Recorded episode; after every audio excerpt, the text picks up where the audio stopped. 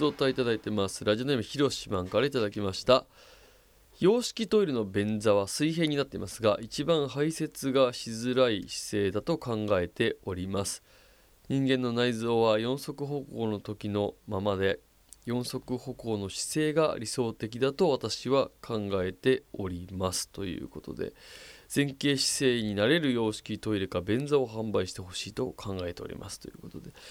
このさまざま多説ありまして一番排便がしやすい体勢って何なんだろうというふうに考えていろんな学者さんがいろんなこう提言をしているんですけれども昨今一番有力だと言われている姿勢はこう普通に洋式のトイレに座るとこの太ももからこのお尻にかけてと背中にかけての角度が90度にまあなるわけですよねこう垂直になっているというか。で一番排便するにあたって腸に負担をかけない角度がここの角度が35度の角度だというふうに言われている説が今のところのこう、えー、と有力だったりするんですね。これはもう本当に多説ありますから断言するにはまだちょっと難しい状況ではあるんですけれどもでこの35度っていうのが実は和式トイレに座った時の人間の体勢がまあ35度に非常に近いんですね。でじゃあ何？和式の方が健康にいいんだっていう話になると思うんですけどそれはまた別の話で角度だけで言うと和式の方が35度を作りやすいんですが和式の体勢で座ると足とかいろんなとこに負担がかかっていわゆるこうヒートショックって言われる血圧がガーンって上がりやすい姿勢になってしまったりするのでそれはそれで問題だぞっていうこともあったりするわけです。でそうなってくるとじゃあその35度を作るにあたってどうすりゃいいのっていうことになると思うんですけども洋式トイレに座りながら前傾姿勢になってでしかもこの足のかかとをちょっと高く上げて、えー、姿勢をとると腸に負担がかからずこうスルンと便をしやすくなるっていうふうに言われているんですね。で僕一緒に本をですね昨年出した大竹先生っていう正気科の先生がいるんですけどあ消化器科かの先生がいるんですけど大竹先生もその35度近くの角度っていうのを推奨されてましたね。うん、で大竹先生がねあのアサヒエイトっていう陶器メーカーと組んでスルットっていうこれあのアルファベットでスルットっていう、えー、S スルットだから SL かな SR かなで UTTO だったかなスルットっていうのがあってそれを実際発売されててそれを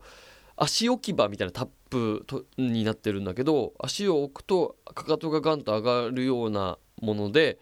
それでこの角度が作りやすい前傾姿勢が、うん、っていう商品も出てるぐらい今話題にはなっていますね。だからこれのでも難しいところは数年後にこれの全く逆の説が推奨されるっていう可能性もあるやまないとは言い切れないっていうのがすごい難しいところででなんでかっていうと私もねよくこの番組で言いますけど男性がトイレでおしっこをする時に座ってした方が汚れ飛び散らないんでいいんですよってまあこれ聞くことも皆さんあると思うんだけどで数年前にある学者の人が座って男性がおしっこをすることで実はあれ膀胱に負担かかってるんですよっていう学説を打ち出した人がいたんですよ。でそれを聞いた時に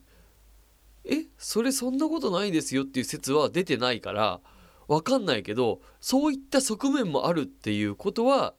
一個の事実にはなったわけですよ。ただ座っておしっこすることでおしっこが飛び跳ねないっていうのもこれは一個の事実になっちゃったわけ。だから推奨って難しいんですよ。座っておしっこした方が掃除っていう観点から言うと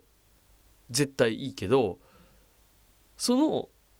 座っておしっこすることで男性がね膀胱に負担かかってるんですよっていうのがいやいやそうでもない全然大丈夫だよって言い切る説が出るまでは難しいんですよね。全然それってそんな負担なんかかかんないですゼロ負担ゼロですっていうのが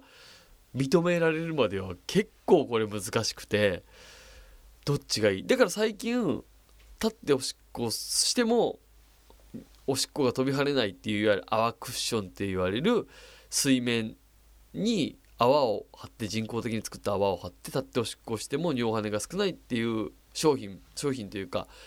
最近のトイレの一個の機能としてそういうものが出始めてるんだけどなんか一番僕はだから推奨っていう意味で言うとその泡クッションとかがついてるトイレをつけるのが一番いいはいいかなっていう感じがしててっていうのはその今みたいな理由があるからなんですけど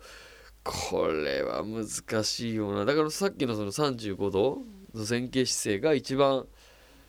腸に負担かからずにほんとそれこそスルッと用が足せます便が出ますっていうのは今の2018年1月の情報で言うとそんな感じ。難しいんだよな。これ、トイレの問題とか排泄の問題って健康にすごい関わってくるから話の仕方がまあ難しい。で